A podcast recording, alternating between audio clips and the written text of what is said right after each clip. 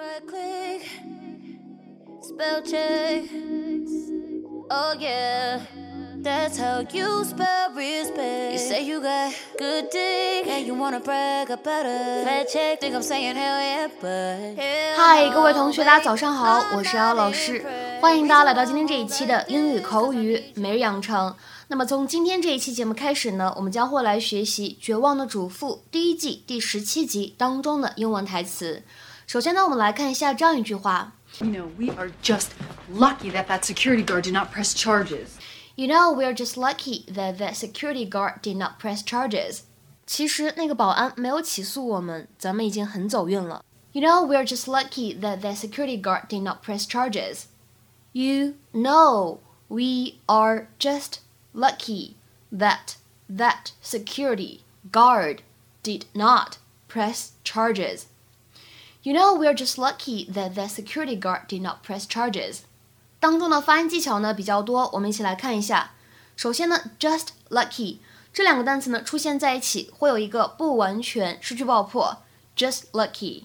然后呢，that that security 这三个单词呢出现在一起的时候，首先呢，我们先来看一下 security，它当中这个字母 t 呢发的是一个类似的的一个处理，所以呢这叫一个 flap t，它是一个闪音。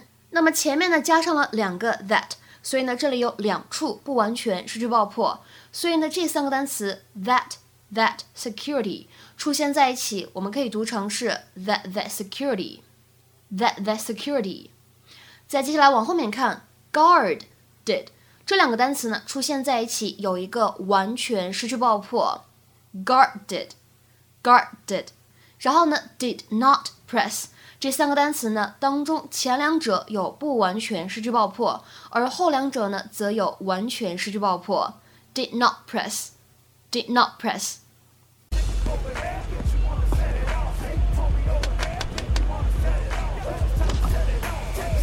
Hey,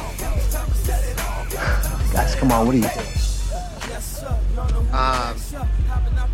You know, just bonding, discussing current events. Hey, seriously. Listen, if you guys would have just parked across the street, I could have let you go.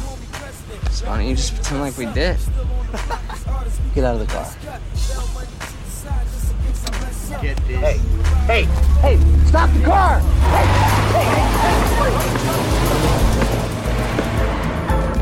I can't believe it. Two months from graduation, he gets expelled. You know, we are just lucky that that security guard did not press charges. So what are we gonna do? Well, I'm glad that you asked.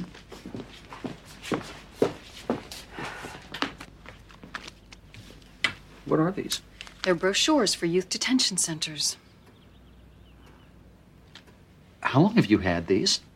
They've been in the drawer for a few months. I had a feeling we might be needing them. Bree, I don't know.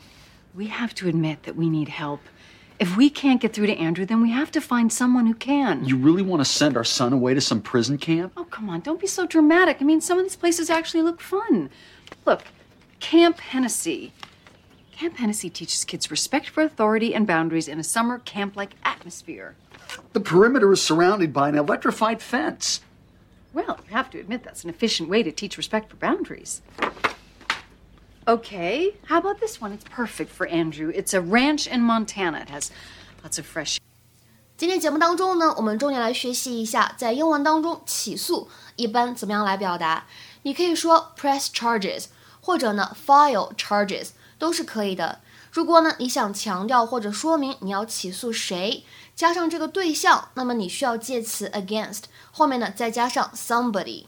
所以呢总结一下，我们可以说 press charges against somebody，或者 file charges against somebody。它的英文释义是 to make a formal charge of wrongdoing against someone。下面呢，我们来看一些例子。第一个，The family have decided not to press charges against him。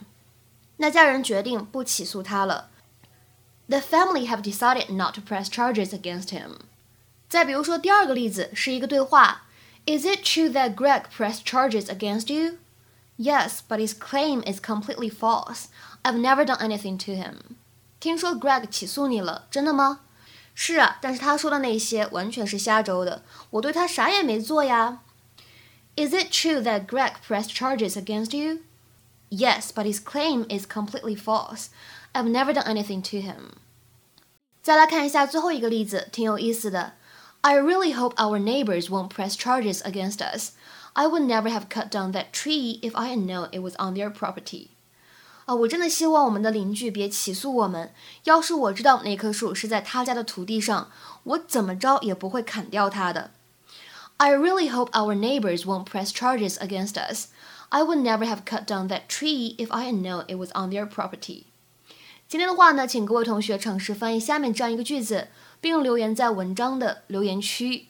如果我公开道歉，他们同意不起诉我。如果我公开道歉，他们同意不起诉我，那么这样一段话应该如何使用英语来翻译呢？期待各位同学的踊跃发言。我们今天节目呢就先讲到这里，拜拜。